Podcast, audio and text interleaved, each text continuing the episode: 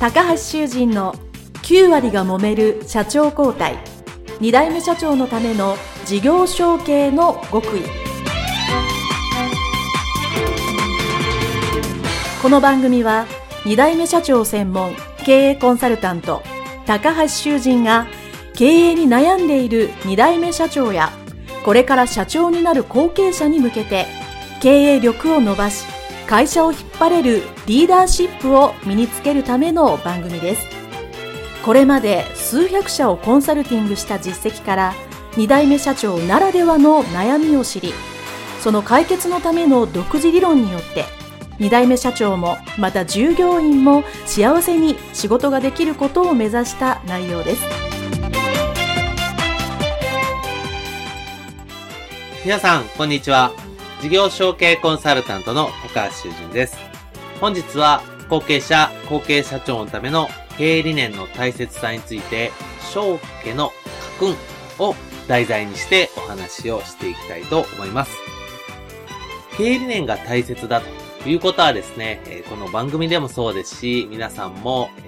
十分ご承知のことと思います。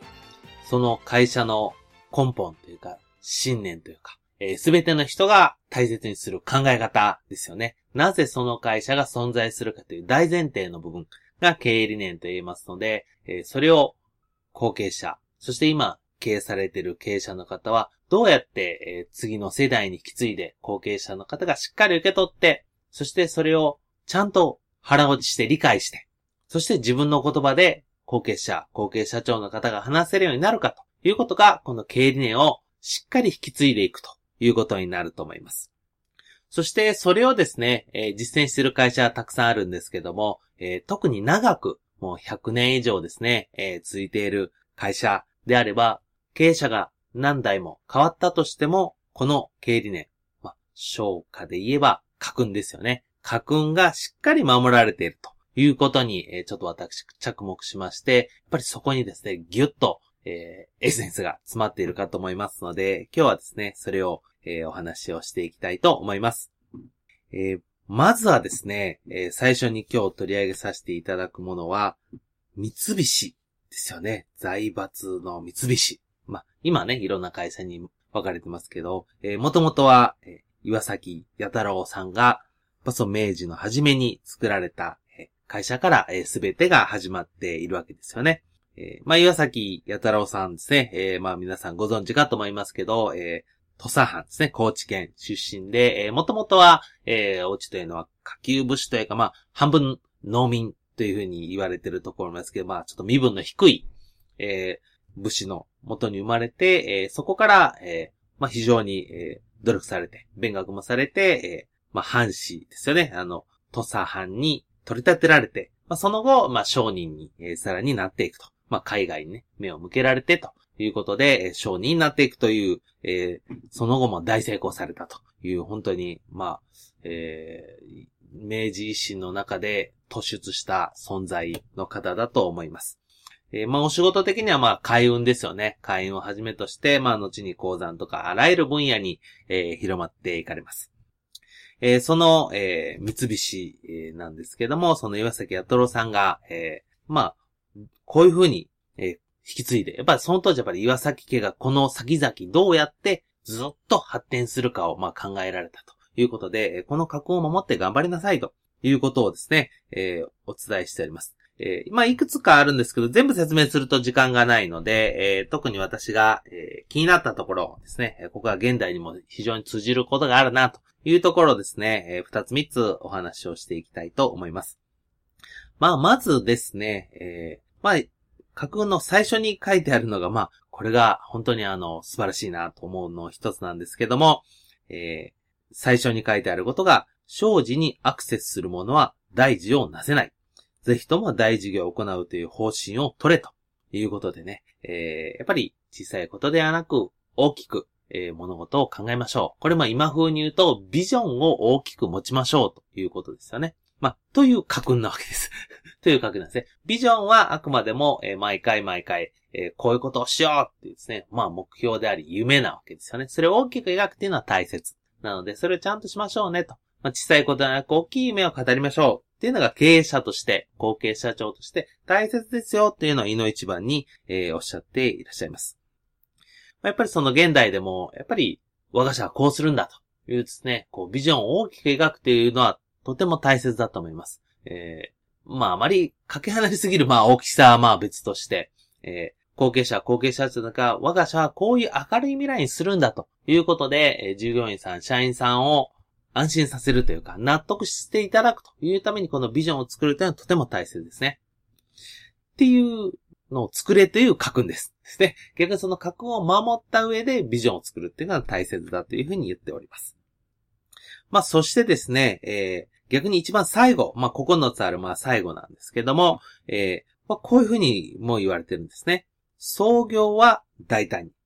事業を受け継ぐには、昇進で当たれ。昇進っていうのは小さい頃ね。まあ、要は、非常にこう、慎重にやりなさいっていうことをおっしゃっています。えー、これ岩崎弥太郎さん自体はま創業者なわけですけども、えー、次の引き継ぐ息子さん、もしくはそれ以降のものに、こういうふうに言ってるわけですよね。事業を受け継ぐには昇進で当たれ。ですね。これあの、何を言っているかというのは、これ私なりの解釈なんですけども、えー、ついついですね、創業者と同じように、えー、大胆にしてしまうということは、実は事業を引き継ぐ者にとっては良くないことなんだと。これなぜかというと、当然ゼロから始める創業者っていうのはですね、大胆にならざるを得ないわけですよね。えー、まあ、少し極端に言ってしまうと、お金もない、人脈もない、物もない、何もないところから一つビジネスを生むわけですね。これ、これを慎重に手堅くやってたらビジネスは大きくなりません。ですから、ある程度リスクを取って大胆にするっていうのは当然理にかなっているわけですね。そして今度事業を引き継ぐ側になった場合ですね、すでに会社に人材がいたり、設備があったり、資産があったり、信用があったり、顧客ですね、お客様がいたりします。それをまずは社長が変わっても同じように経営できるようにするというのがですね、重要だと、えー、私も考えてますので、まず特に事業を引き継ぐ、引き継いだ直後は、昇進にというか慎重に、確実にやれというのはですね、これは、これ私の考えとも、えー、合致してますので、岩崎やざるさん、ええー、こと言ってるな、というふうに思っています。で、えー、まあ、なぜですね、えー、この、慎重やらなきゃいけないかっていう、まあ、もう一つの理由なんですけども、創業者がやってる事業と後継者が自分自身人間としてやりたいと思ってる事業とか方向性とかやり方が全く一緒だということはありません。創業者のやり方と後継者のやり方、もしくは考え方、夢や、えー、好きなものですね。っていうのは当然違違う人間ですから、違って当たり前なんです。まあ、ただ、会社として社長が変わったからといって、いきなりその後継者が前任者、先代とは違うやり方だったり考え方だったり夢を語り出すというのは、これは具合が悪いわけですね。会社というのはあくまでも法人という形であるならば、継続することが大切なので、いきなりガンと変わるというのは良くない。なので、まずは、しっかり、まあ、この、岩崎やとるさんの表現で言った昇進ですね。えー、まあ、気をつけて、しっかりやった上で、徐々に徐々に後継者、後継者者がやりたいことを実践する。少しずつ変わるようにするために、昇進で当たれと言っています。決して変わってはダメだとは書いてないわけですね。昇進で当たれ。慎重にやれやということを、えー、書いてますので、そこのね、意味をしっかり、えー、皆さんも共有いただければと思います。これは確か何度も言ってると思うんですけど、やっぱり後継者、後継者たちがやりたいことを実践するというのは、すごく重要なので、やるべきだと私は思うんですけど、それをやるのに少し時間をかけて、今の授業とやりたい授業をどうやってゆっくりと繋げていくかというのを考える。まあ、慎重に、昇進に、堅実に考えるということが後継社長がやるべき経営のやり方なわけですね。これが創業者だと大体にガッサリ書いても大丈夫なんですけど、後継者、後継社長の場合は慎重にゆっくり書いてくださいという内容でございます。そして、えー、最後もう一つだけですね。私が気になったところで言うと、えー、この家訓の中の一つに、えー、部下を優遇し、事業の利益やなるべく多く彼らに分け与えようということになります。え、ついついね、え、どうしてもお金をどう配分するかということに関して、え、後継者、後継社長の方は、特に最初のうちは判断がね、難しいかと思うんですけども、やはり中小企業の場合は人が大切ですから、えー、働いてもらった、それがやはりダイレクトに業績に返ってくることが多いですので、やっぱり部下の方を優遇し、部下の方の利益ですね、なるように、えー、ちゃんと利益を分配しましょうというのをですね、えー、これ特に意識するというのは大切だと思います。えー、先ほど言ったように後継者は後継者でやりたい事業があると。そうするとどうしてもそこにお金を投下したくなるですね。そこにお金を使いたくなると。でも、そこに使うお金と、皆さん、社員の皆さん、従業員の皆さんに分配するお金を半々とか、四ブロックとか、まあ、あると思うんですけど、それをなるべくたくさんにしようという意識を持つことが、後継者、後継社長の方の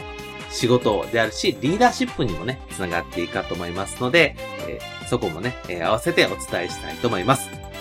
はい、えー、それでは今回ですね、え後継者、後継社長のための経営理念をですね、え三菱財閥の家訓を使って、えご紹介をさせていただきました。どうもありがとうございました。